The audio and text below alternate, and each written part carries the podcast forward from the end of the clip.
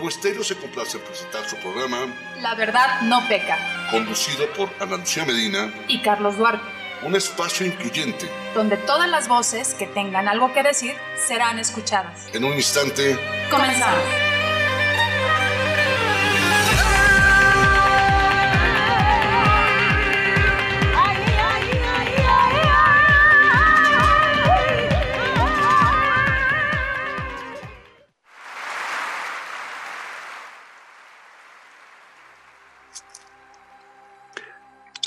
Tal? Muy buena tarde. Me da mucho gusto saludarles hoy lunes 4 de octubre de 2021. Estamos arrancando el último cuarto del año, el último trimestre, y es un año que se ha ido literalmente como agua. Y particularmente hoy con una situación que de pronto nos hace darnos cuenta de lo dependientes que somos de algunas comunicaciones que no son las habituales o las tradicionales con las que algunas generaciones crecimos. Y esto es algo que, bueno, obviamente a nuestro invitado el día de hoy le ha costado un trabajo enorme porque no le llega la liga para poderse conectar a Zoom. Espero que en cualquier momento nos haga favor y, y se pueda eh, conectar con nosotros porque estamos completamente en vivo, transmitiendo vía Zoom. Eh, este programa que es La Verdad No Peca. Bueno, mientras ello ocurre, déjenme eh, darle la más cordial bienvenida a mi queridísima compañera, co-conductora, amiga, Ana Lucía Medina Galindo. Querida Ana Lu, ¿cómo estás? Buena tarde. Carlos, qué gusto saludarte, qué gusto saludar a nuestra audiencia. Muy feliz de estar con todos ustedes. Hoy lunes 4 de octubre, qué rápido se nos ha pasado el año. La verdad es que ya, ya estamos entrando al último trimestre del año y bueno, pues preparándonos para todo lo que viene, pero sobre todo este, afrontando esta realidad, Carlos, efectivamente. A ver, dependemos muchísimo de la comunicación, evidentemente. Hemos dejado algunos medios de comunicación para privilegiar otros también.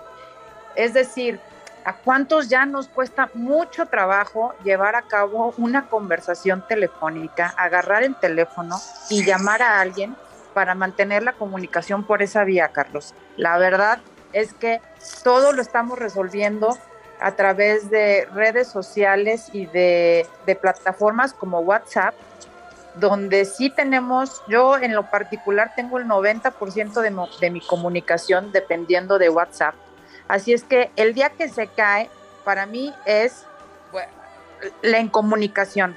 Es decir, ya, ya, ya no llamo por teléfono, ya me quedo un rato incomunicada y justamente esperando, dependiendo de que ese asunto se arregle.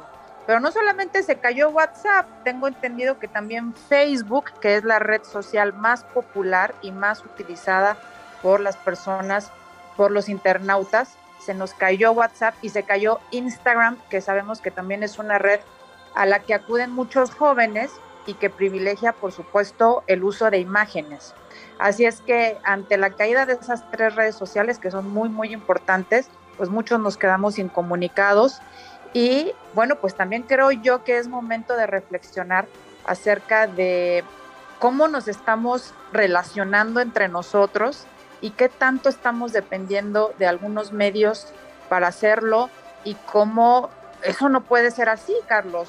Tenemos que tener un, una salida que nos permita justamente resolver temas como el que nos está sucediendo el día de hoy, que nuestro invitado no pudo recibir la liga por mensaje ni por correo y no ha podido conectarse. Así es que bueno, pues tampoco pasa nada claro que, que, muchas personas están en la misma situación que nosotros y bueno, pues hay que seguir comunicándonos por donde se pueda. Que acabas de decir dos cosas, Ana Luca, me voy a permitir rescatar. La primera es la dependencia que hemos creado de este tipo de comunicaciones.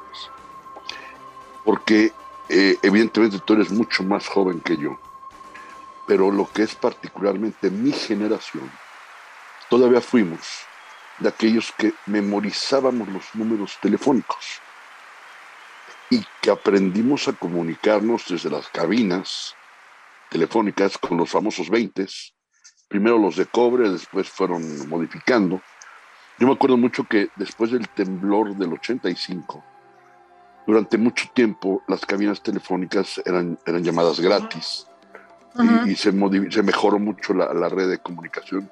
Obviamente estamos hablando de una época en que, el avance tecnológico era muy lento y sin embargo privilegiábamos la comunicación telefónica. Ahí no había la condición de que en algún momento eh, hubiese algún tipo de situaciones en el que pues estábamos todo el tiempo conectados, en la mañana te comunicas, ya llegué, ¿cómo están? ¿Todo bien? Si sufres algo al rato les hablo. Y podían pasar cuatro, cinco, seis horas y si ocurría algo, lo que fuese, hasta que te reportabas tú o te llamaban a la oficina, tenías la posibilidad de enterarte. Es decir, teníamos otro tipo de vida, no sé si más relajada o menos presionada, en cualquiera de las formas que lo queramos interpretar, pero éramos menos dependientes de estas comunicaciones. Éramos menos dependientes. Y, créeme, Carlos, que a mí me tocó, o sea, a mí me tocaron los teléfonos, por supuesto, las cabinas telefónicas, que ahorita, si transito en la calle y veo una cabina telefónica, créeme que me indigno, porque no le veo la más mínima utilidad. Creo que hace muchos años que no veo a alguien usando un teléfono público. La última vez que yo usé un teléfono público, Carlos y toda la gente que nos escucha, fue en Houston, me acuerdo perfecto en un vuelo que perdí a Vancouver y desde una cabina telefónica estaba tratando de comunicarme con las personas que me estaban esperando en Vancouver para avisarles que no iba a llegar. Y fue imposible porque esas personas ya habían salido de casa en una, época en la que no había celular o había un incipiente este, uso de telefonía celular que te acuerdas eran aquellos tabiques que la gente cargaba y que bueno, no, era la primicia, ¿no? En la comunicación, esos primeros este, teléfonos celulares. Pero claro que me, tocaron los teléfonos, este, las cabinas en la calle, los usé muy, muy poco, ya sí me tocó efectivamente la era de la telefonía celular. Y te quiero decir que incluso ahora yo veo una película donde no hay comunicación telefónica y me empieza a provocar mucha ansiedad el hecho de que los personajes estén incomunicados. ¿Por qué? Porque ya no, es decir, ya no nos visualizamos en nuestra vida cotidiana sin esa comunicación permanente de fácil acceso, inmediata, en la que sabemos perfectamente que podemos hablar con cualquier persona que necesitemos hablar en cualquier lugar del mundo y que es de forma inmediata. Y esa, esa forma de vida, como tú bien has dicho, nos ha cambiado muchísimo.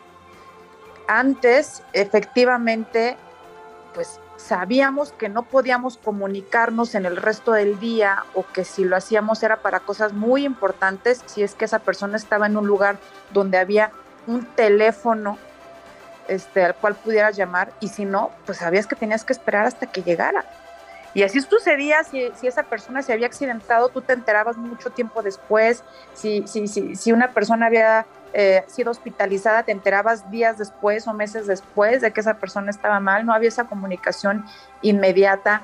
Si, si, si tus hijos habían salido, pues te esperabas hasta que regresaran y si no, pues vivías en la incertidumbre y era todo, ¿no? Así es que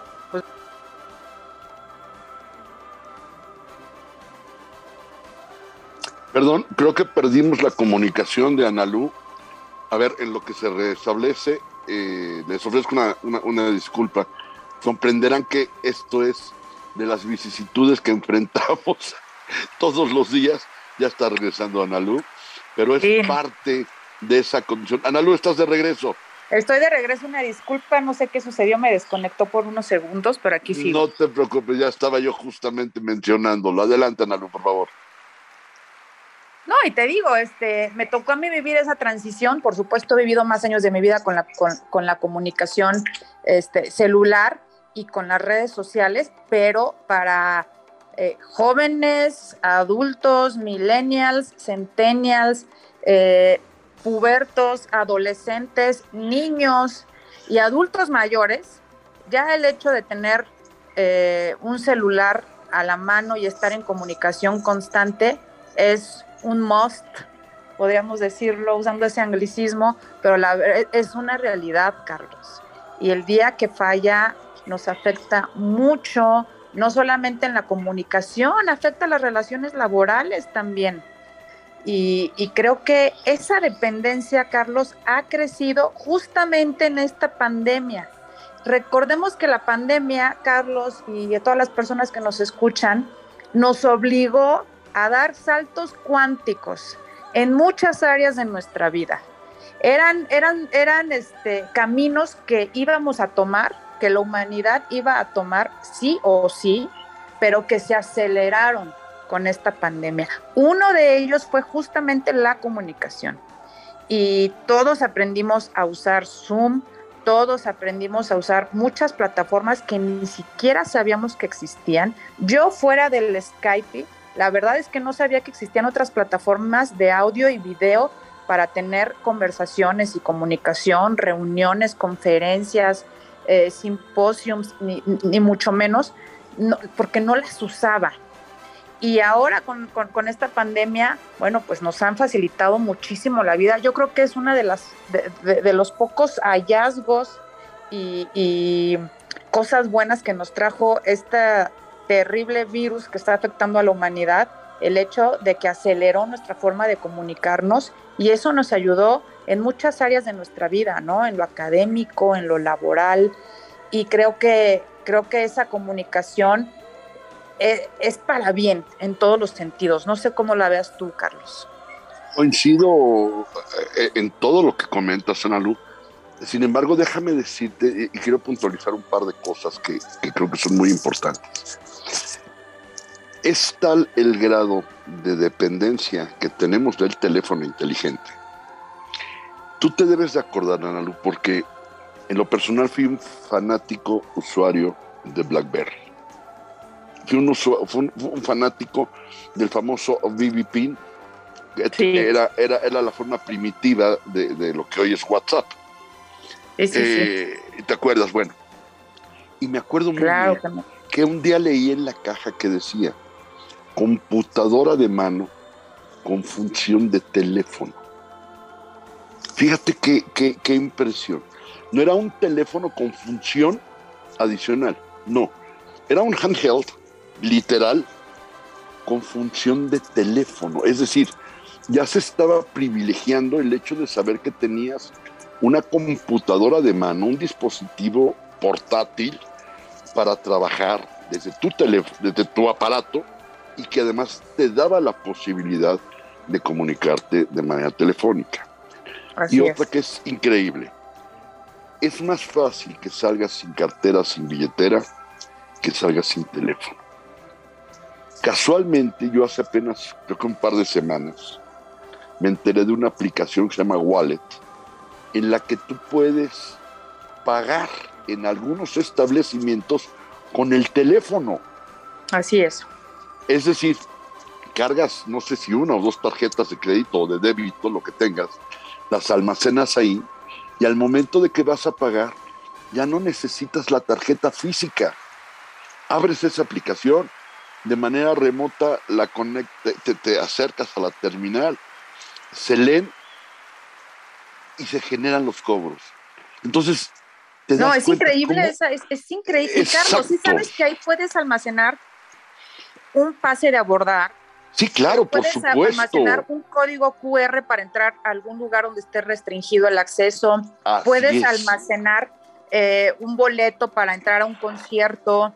Puedes almacenar mucha información para que en esta intención del paperless no, no andes cargando con nada, pero incluso como tú bien dices, que es una, una de, sus más interesantes utilidades, justamente puedes pagar haciendo uso de tus tarjetas de crédito que, que, previamente almacenaste en tu wallet.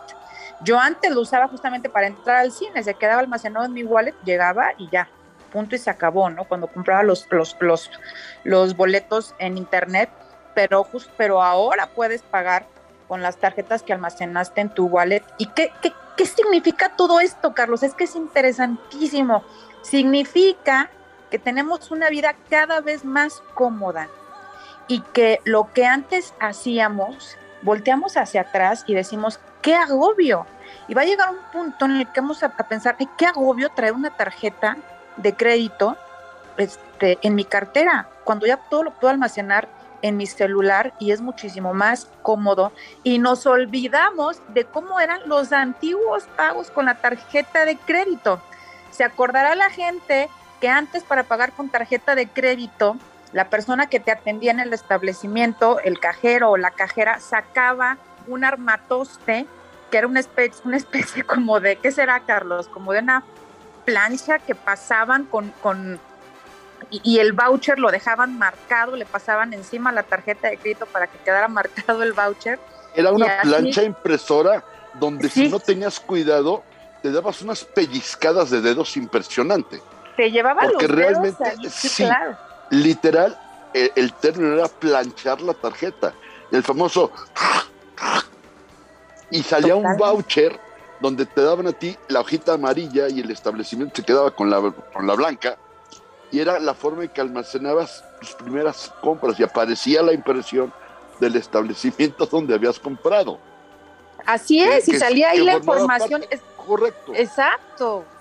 Hoy, oye, oye, pensar en eso hoy, te pones a pensar y dices, qué horror, qué agobio, ¿no? Cuando ahorita ya puedo traer mi, mi, mi tarjeta de crédito almacenada en mi celular y ya ni siquiera necesito cargar con ella físicamente.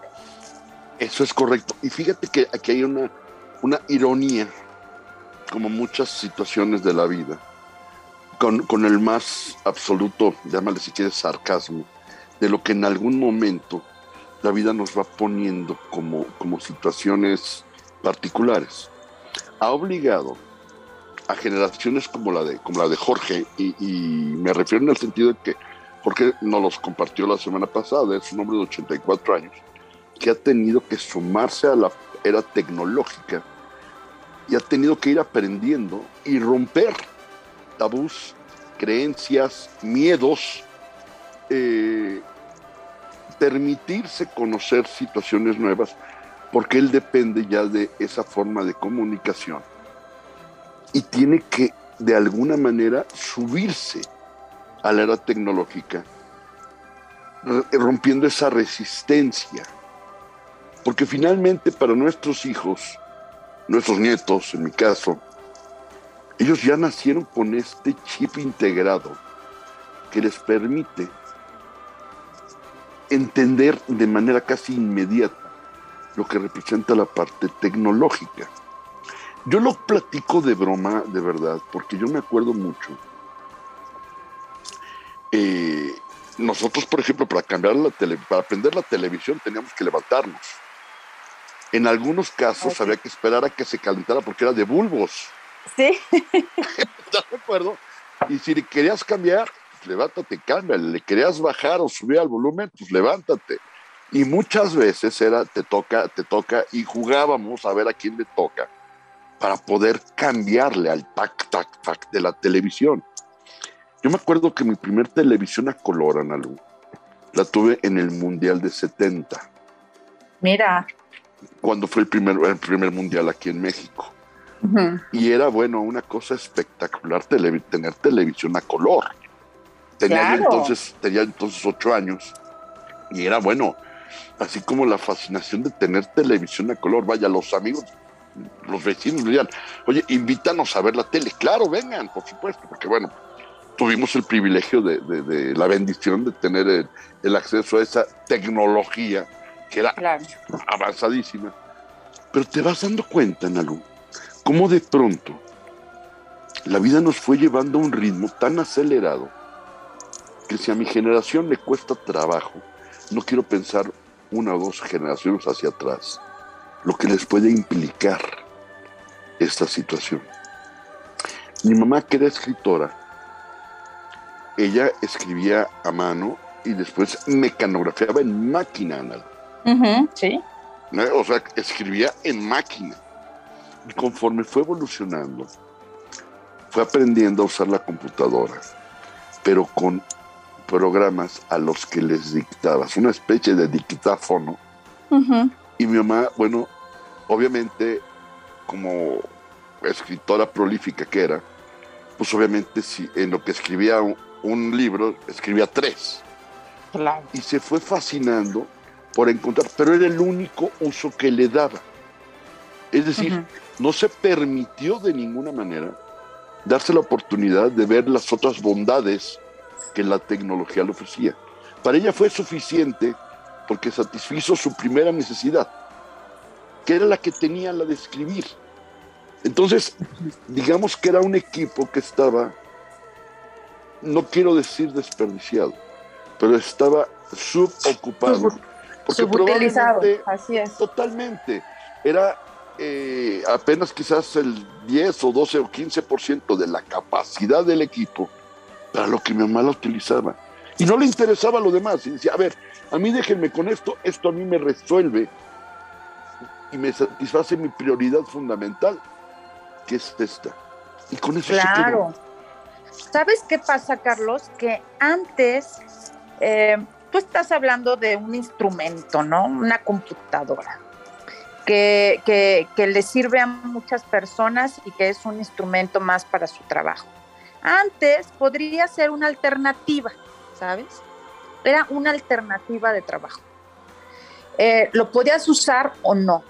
Podías o no hacer uso de todo lo que ese instrumento te ofrecía y más en la actualidad cuando vemos todo lo que una computadora te puede ofrecer o un teléfono inteligente, ¿no?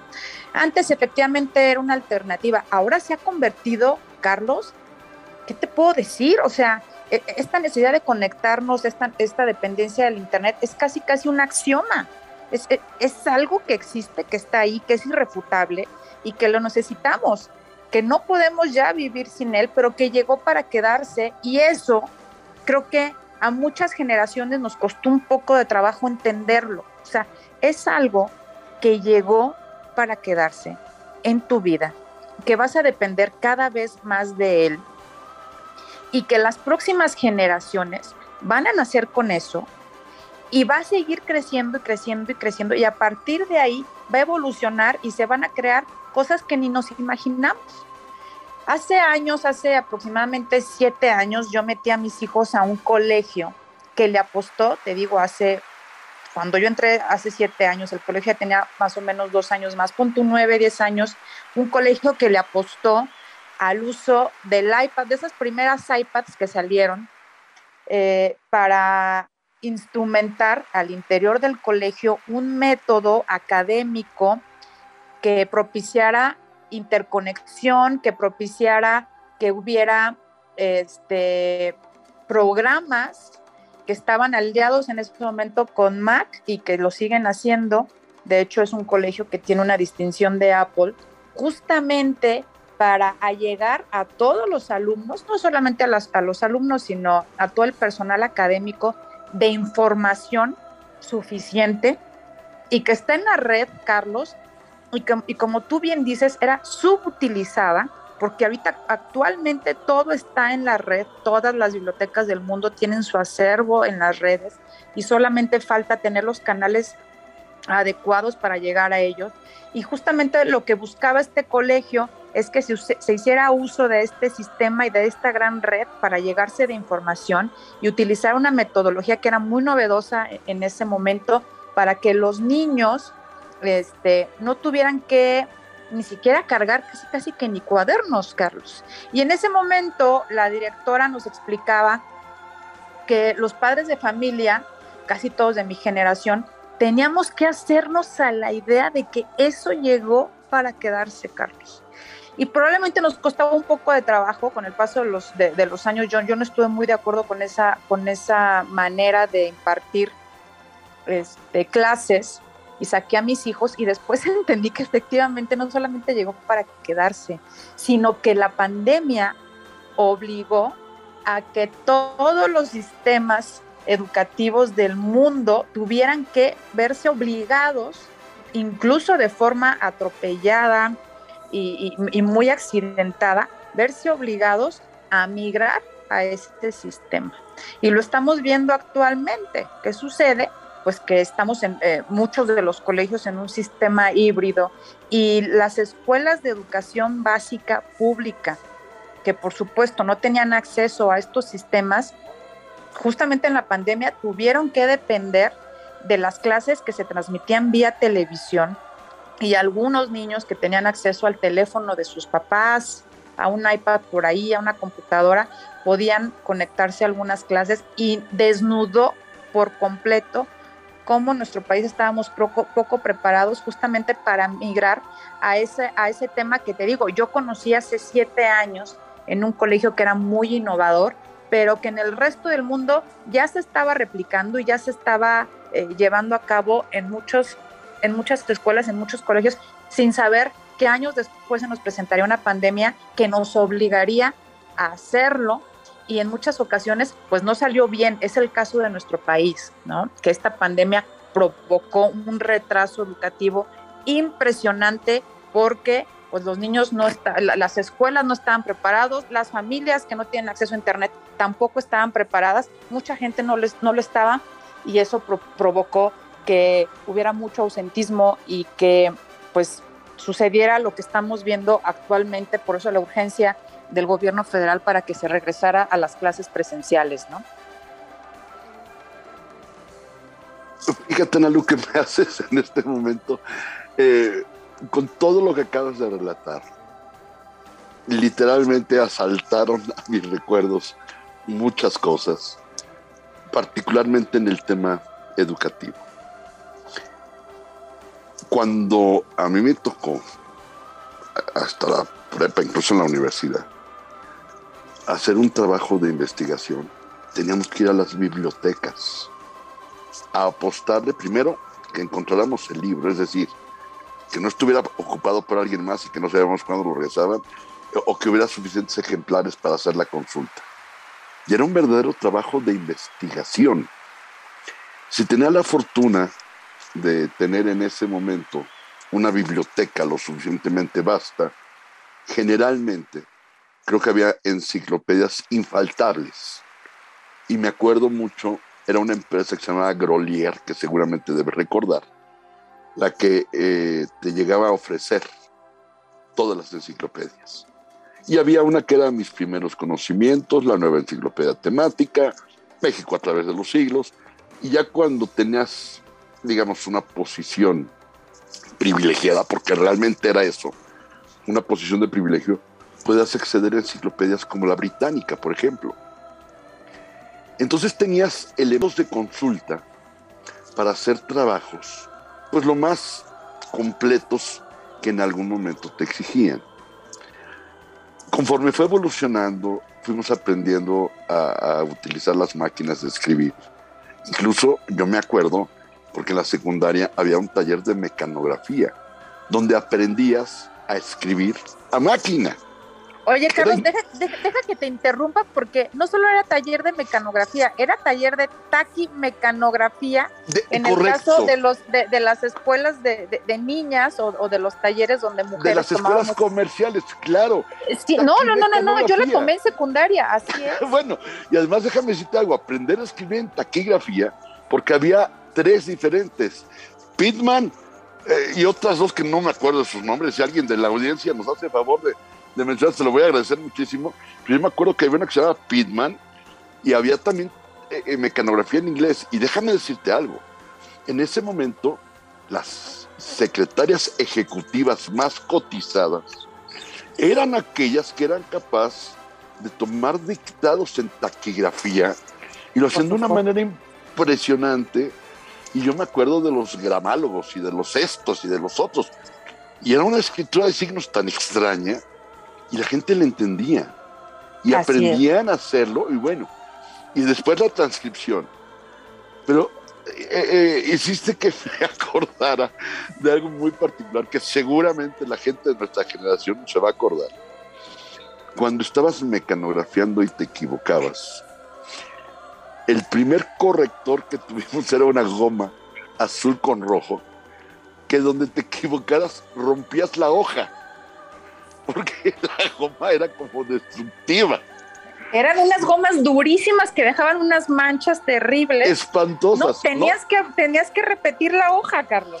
Sí, además, si tenías el tino de, de, poder en algún momento acertar en dónde te quedaste para que no se viera desfasado el renglón, maravilloso, y si no, vuelve a hacer la hoja. Y si eso te ocurría cuando ibas en el último renglón de estar copiando la biografía o la monografía de algún personaje histórico, era volver a empezar, Analu. Así es. Y era una cosa, bueno, fíjate cómo, después me acuerdo de los famosos correctores cores, que eran unas Sí, como sí, sí. hojitas blancas, unas Así tarjetitas, que lo ponías, le dabas a la tecla y aparecía una manchita blanca. Así Después es. aparecieron los correctores líquidos y bueno, pero te das cuenta cómo de alguna manera nos fuimos incluso adaptando a eso que era novedosísimo. Y retomando lo que te decía yo de las bibliotecas, me acuerdo mucho que después, hoy, eh, la gente que tiene una biblioteca así, pues mira, la verdad es que hasta lo admiras porque dices, qué hermoso, porque parece que entras a un baúl de los recuerdos. Así es. Porque si tú te acuerdas, la primera enciclopedia virtual que tuvimos fue en carta, con muchas deficiencias y con muchos, pero era un gran trabajo el que se hizo en ese momento y que era carísimo acceder a ella. Sí, Hoy que existe, claro, hoy está- existe Wikipedia y N cantidad de formas de consulta. Mencionaste Skype, sí, que era como magia, poder tener una videoconferencia, poder estar viendo en tiempo real a alguien más, decías, ¿qué es esto? O sea, era, era como sobrenatural, de verdad. Hoy hemos convertido las comunicaciones en una condición tan maravillosa, tan extraordinaria, pero a la vez tan peligrosa, Nalu, que hoy lo estamos viendo. Sí, sí, sí. Algo colapsa y literal se nos cae el mundo. Y déjame decirte algo que me sorprende mucho. Tienes toda la razón con respecto a lo que son las plataformas de Mac. El otro día, por curiosidad, simplemente, estaba yo revisando los precios de las iMac de escritorio. Analu, ¿puedes creer que hay iMacs más caras que un coche? Sí, sí, sí. Y no sí, te hablo de cualquier coche, no te hablo de cualquier automóvil. A mí me sorprendió ver los niveles de precios de computadoras de escritorio, de Mac, de más de 250 mil pesos. Sí, y es que son, son, son este, computadoras que tienen usos muy específicos para Correcto, para diseño. y- exactamente, pero es ¿no? Increíble puede llegar a costar eso una computadora, mano.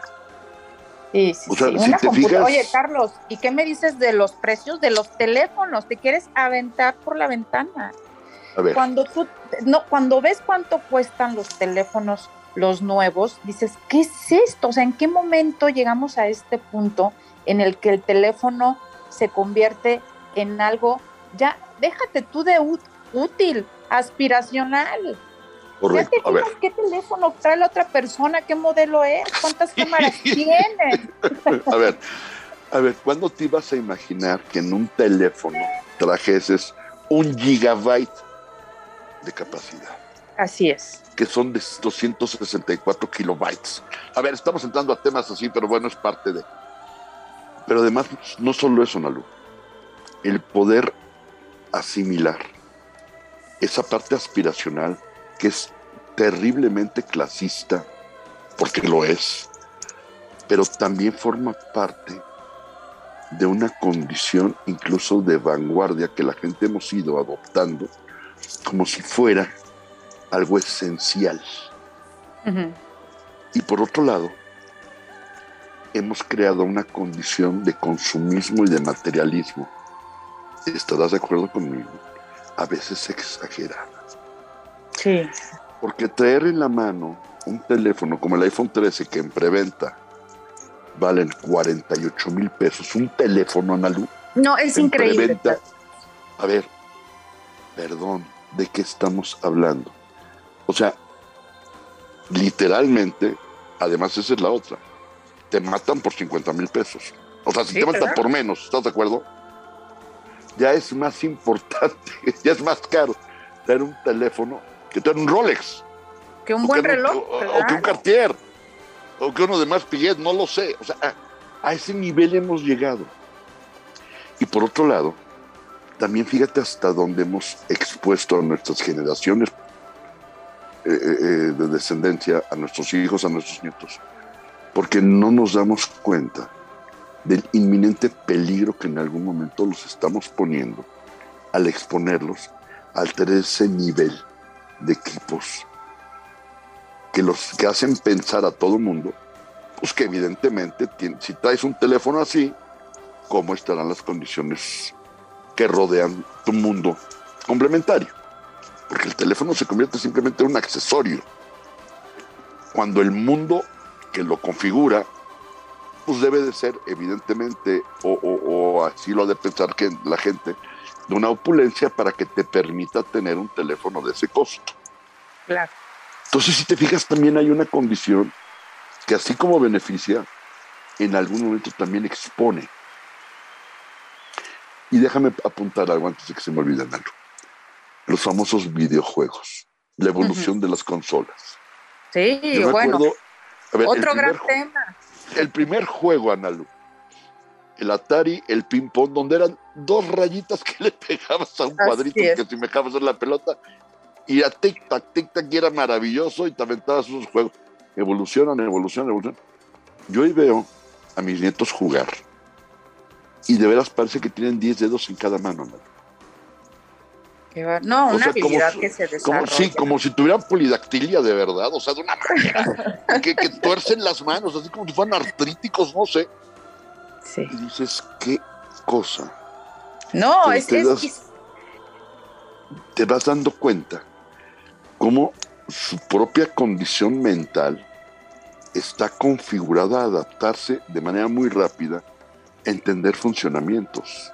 Sí, es, es que es justamente, por eso hacía yo referencia un poco de mi experiencia en el colegio de los niños, esta experiencia que tuve hace muchos años, porque yo tal vez en ese momento no, no dimensioné lo que nos decía esta señora, la señora directora, que decía, a ver, entiendan que esto no es pasajero, que esto no es una moda, que esto no va a ser sustituido por otra cosa.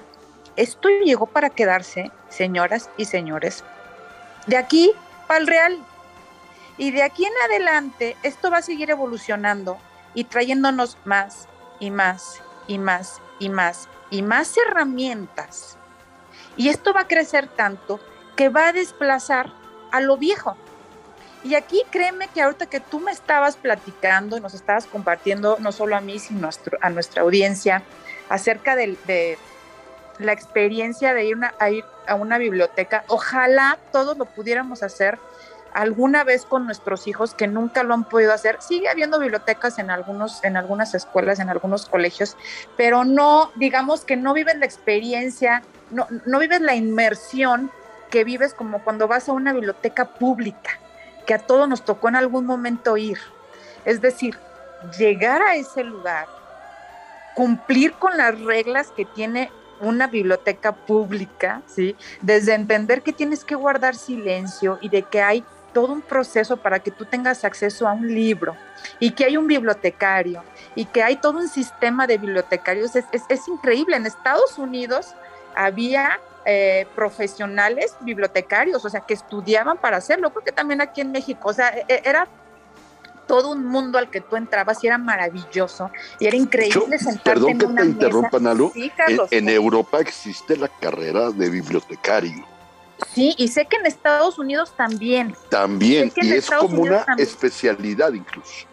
Sí, no, o sea, se profesionalizó a tal grado de que estas personas tenían que estudiar para hacerlo correctamente, porque no solamente es una persona que está ahí dándote o estaba ahí dándote un libro, era desde cómo clasificarlos, almacenarlos, cómo tenerlos a la vista o no, este, muchas cosas relacionadas con, con ese tema que ha quedado en el olvido, es increíble, es decir, eh, justamente retomando esto, o sea, es, es una tecnología eh, que llegó para quedarse y que desplazó muchos otros sistemas que teníamos y que eran muy bonitos, eran hermosos y que ojalá le pudiéramos dar esa experiencia a nuestros hijos de ir a una biblioteca pública y saber cómo es esa experiencia, asistir ahí, eh, rodearte de, esos libros. Por lo general son hermosas, son bellísimas las bibliotecas. Hace poco estuve yo en la ciudad de Campeche y vi que la biblioteca pública estaba cerrada y me preguntaba yo si ya está cerrada para siempre, ¿no? No nada más por la pandemia. O sea, me gustaría conocer un poquito la numeralia, cómo está eh, el flujo de, personas en las bibliotecas públicas, porque es algo que me angustia, ¿no? Que sí, finalmente es, posible que desaparezcan o que se queden ahí como pues, viejos recuerdos, pero que sí requieren de presupuesto para su mantenimiento y para su operación y que probablemente vayan a cerrar como han cerrado incluso museos, ¿no? Que, que, que, que, ha sucedido en esta pandemia. Y fíjate, Carlos, cómo hemos estado dependiendo ya tanto de la tecnología, de los teléfonos inteligentes. ¿Qué tal ahora? Las televisiones también son inteligentes. Y ahora ya no necesitas en muchas ocasiones aparatitos extras para ver ciertas plataformas. Yo me acuerdo hace muchos años en Estados Unidos con mi esposo compramos el Apple TV, el primer Apple TV que salió, que era blanco, era una como consolita blanca grandecita que tú conectabas a, tu televisión y ahí veías, por ejemplo, Netflix, ¿no? Ahora las, las, las, las, las este, pantallas inteligentes ya tienen integrada toda esa tecnología y te, vas te ahorras todos esos aparatos, ¿no? Así es que eh, ya, estamos con, con, esas novedades y con, esas, con esa dependencia, pues las computadoras, ¿qué tal? O sea, son aviones, te ofrecen muchísimas cosas y toda nuestra comunicación, nuestro desempeño laboral y muchos aspectos de nuestra vida están dependiendo o en un futuro o están muy cerca de depender de todos estos medios, de todos estos instrumentos. Y por supuesto nos da pie para hablar cómo ha evolucionado la comunicación, que justamente iniciamos tú y yo esta conversación hablando de cómo la comunicación depende de, de plataformas que tienen fallas y que nos pueden dejar incomunicados y tenemos que regresar justamente a los antiguos medios como es el teléfono este, en casa o a la telefonía celular, que tenemos que animarnos a hacer llamadas telefónicas cuando estamos de lo más acostumbrados a textear y ya no escucharnos tanto.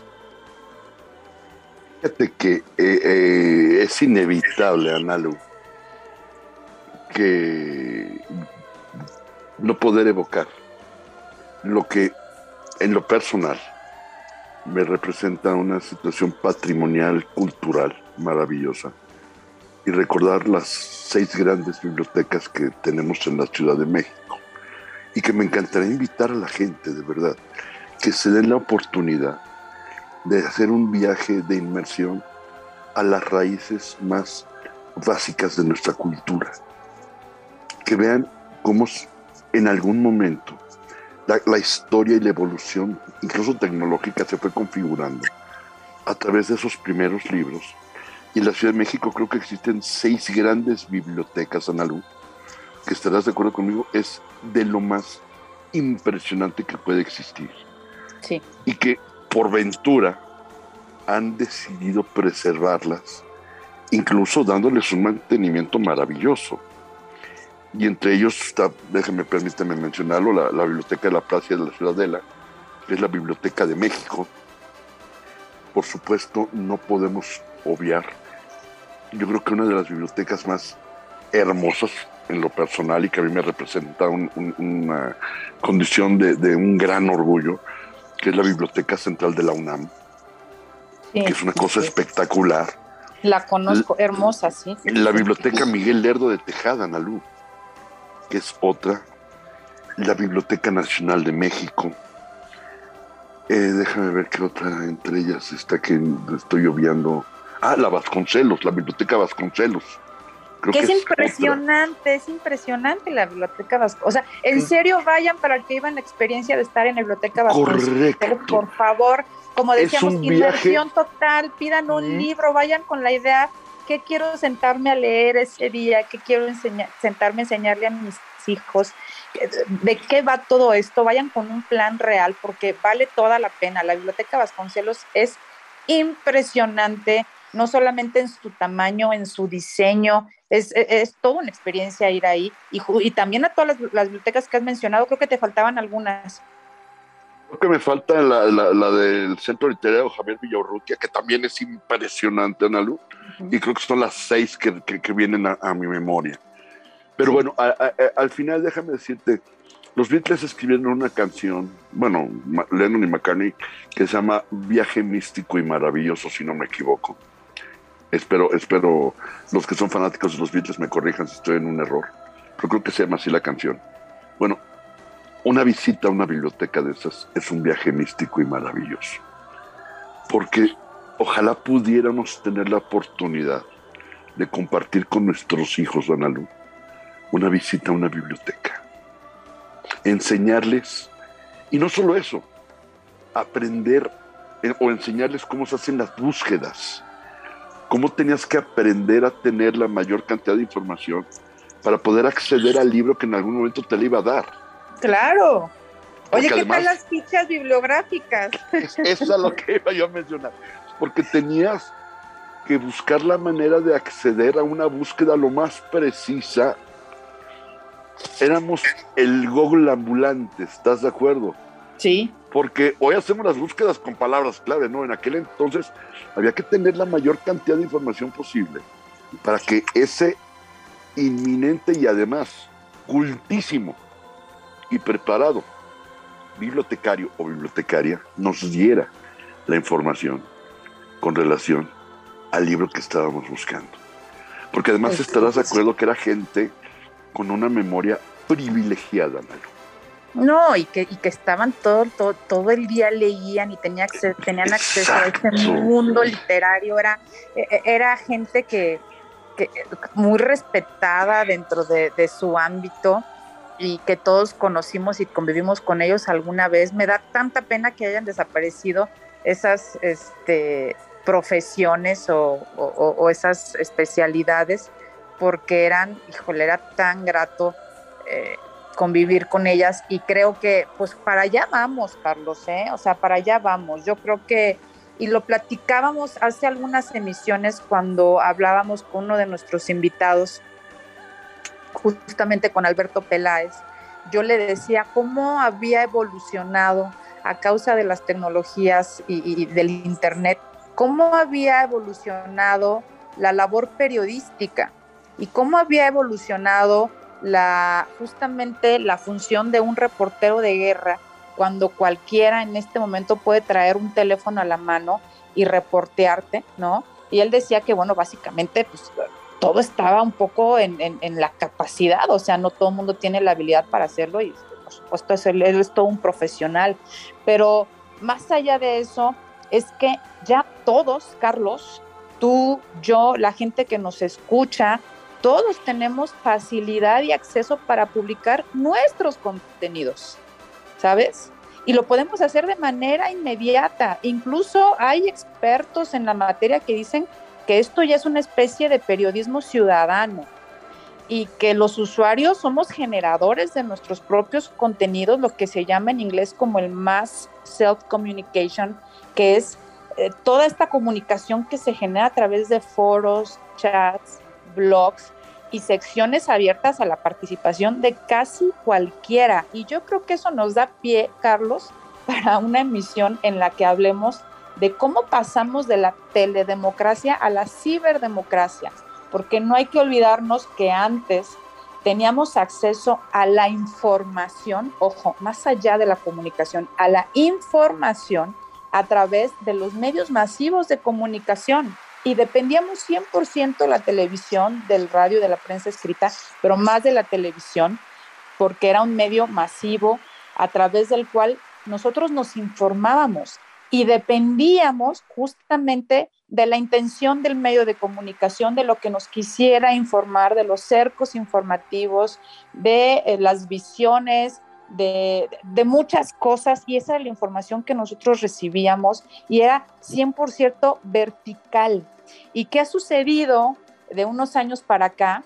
Pues que tenemos acceso a la, que esto se ha democratizado, ¿sabes? Y que hay una ciberdemocracia que nos permite a todos informarnos. Obviamente tiene sus, sus contras. Una de ellas, por supuesto, son este, pues, la información falsa y manipulable, pero ha permitido que todos tengamos un acceso horizontal, ya no vertical, a la información. Así es que eh, eso nos permite a todos no solamente informarnos, sino informar y comunicar y ser generadores de contenidos. Y por eso muchos de nosotros tenemos no solamente nuestras redes sociales donde expresamos nuestra opinión y mucha gente nos lee o nos escucha, pero también tenemos nuestros blogs donde escribimos nuestras opiniones. Ya no necesitamos que un medio de comunicación eh, escrito o la prensa escrita nos publique, sino que nosotros a través de nuestros blogs, de, nuestros, de nuestras páginas, podemos hacerlos y nos, nos convertimos en comunicadores, ¿sí? Que eso ya lo hemos platicado tú y yo muchas veces, ¿no? Cualquiera puede comunicar, pero no todo el mundo lo puede hacer, lo, hace de manera correcta, ni mucho menos, pero solamente estoy eh, explicando un poco de qué va todo esto, de cómo se ha democratizado la información y la comunicación y cómo esta evolución de la telecomunicación a la cibercomunicación eh, nos ha traído muchas cosas muy buenas, otras no tan buenas, pero que llegó para quedarse y que es una realidad, Carlos. Fíjate, Ana Luca, acabas de decir una gran verdad. Eh, y, y, déjame rescatarla porque creo que vale por supuesto, el que lo compartamos con, nuestra audiencia que amablemente nos escucha. Acabas de mencionar un punto que sí tengo que destacar y tengo que resaltar. Normalmente con cada invitado que tenemos, tenemos temas previos que vamos preparando y que de alguna manera lo vamos desarrollando conforme la charla se nos va permitiendo, pero de acuerdo, digamos, sin tener un guion, un script, pero lo vamos adaptando para que la, charla vaya fluyendo. Hoy quiero compartirle a la gente algo que es increíble y es maravilloso.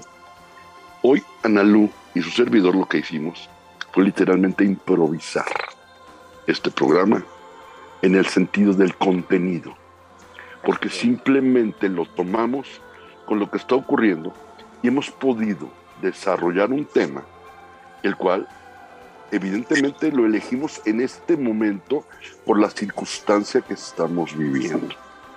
No quiero menospreciar ni denostar a nadie, pero perdón, eso es lo que hace la diferencia entre ser un comunicador a ser alguien que simplemente pretende serlo. Y yo sí quiero destacar y celebrar el hecho de el gran orgullo que me da el poder compartir con una profesional de la comunicación como lo es tu Ana Lu, que podamos desarrollar un tema literalmente de la nada. No, pero fíjate que yo, la verdad, Carlos, y, te lo comunico a ti y a la gente que nos escucha, he aprendido mucho de ti, Carlos, porque creo que en la comunicación la clave está, a pesar de que, de que puedes improvisar, la clave estuvo en todo lo que hiciste previamente. ¿Cómo te preparaste previamente? No para que en una emisión te agarrara la sorpresa de que tenías que improvisar. Finalmente eso lo tienes que resolver, sí o sí. Pero ¿qué hiciste previamente para tener los elementos, la información, la estructura y demás, para poder llegar a un punto en el que te veas obligado a improvisar y salga medianamente bien? Estoy totalmente de este, acuerdo. Y, creo yo que, eso mucha gente lo pudiera hacer, porque mira, Carlos, muchas profesiones que estudiamos nos dan los elementos para hacerlo, pero en ocasiones no nos animamos a hacerlo, ¿no? Este, yo recuerdo, por ejemplo, en la escuela de Derecho, pues te van preparando para que hagas una audiencia eh, que, que sea en un juicio verbal, ¿no? En mis épocas, por supuesto que en los tribunales, tanto penales como civiles, todo era por escrito, pero ¿qué tal ahora, no? Ya hay juicios verbales, pero antes lo había en materia laboral y, te preparaban para eso. Y tenías que levantarte y hacerlo. Y creo que muchas de nuestras profesiones les ha faltado que le apuesten más al tema de la comunicación. Lo hemos platicado en otras ocasiones, Carlos, y creo que lo platicamos en alguna ocasión con Fausto, cómo tenemos que apostarle al desarrollo de ciertas habilidades. Una de ellas es la comunicación y tiene que venir desde la primera infancia. Tenemos que acostumbrar a nuestros hijos a que sepan comunicarse de forma asertiva, Carlos, pero no solo eso, que se animen a comunicar, a verbalizar lo que están pensando, a hilar las ideas de manera correcta para que logren sus objetivos desde pequeños, Carlos. Para que el día en que alguien les pida que den unas palabras, para el día que tengan que improvisar y dar una clase, para el día en que tengan que hacer una exposición y no sean los que no quieren hacer uso de la palabra, que lo haga otro compañero que habla mejor, no, que se animen a hacerlo, porque el desarrollo de esas habilidades, Carlos, te ayuda mucho en la vida. Totalmente de acuerdo, Analu, y gracias por, por, por tus generosas palabras, sabes que te las agradezco y las atesoro. Y bueno, bueno, pues esta vez, Analu, para variar, el tiempo nos alcanza, estamos eh, terminando y tenemos 30 segundos para despedirnos, Algo, por favor. No, yo le quiero agradecer mucho a la gente que nos escuchó el día de hoy. Nuestro invitado no pudo conectarse, pero tuvimos tú y yo una conversación, bueno, muy generosa, llena de recuerdos, eh, muy también muy aterrizada en nuestra realidad, que es lo que estamos viviendo. Y creo que esas conversaciones también hacen falta en estos espacios, Carlos. A veces nada más sentarnos a platicar porque creo yo que muchas personas que nos estuvieron escuchando el día de hoy no pueden más que coincidir con nosotros. A todos, a todos nos ha caído repentinamente esta necesidad imperiosa de adaptarnos a las nuevas tecnologías y a todos nos ha agarrado por sorpresa y hemos tenido que hacerlo de forma atropellada y bueno, pues justamente el día de hoy estamos viviendo un poco de las consecuencias de esta dependencia de, al Internet y a las redes sociales y a las nuevas formas de comunicación. Y nada, pues fue un gusto compartir contigo el día de hoy esta plática, Carlos, compartir con la audiencia y por supuesto invitarlos a que nos sigan en nuestras redes sociales, arroba la verdad no peca oficial en todas las plataformas, en todas las redes sociales. Ahí los esperamos con sus comentarios, con sus propuestas de temas para abordar en nuestro programa. Y claro que nos escuchamos el próximo lunes, como cada lunes, de 2 a 3 de la tarde en La Verdad No Peca.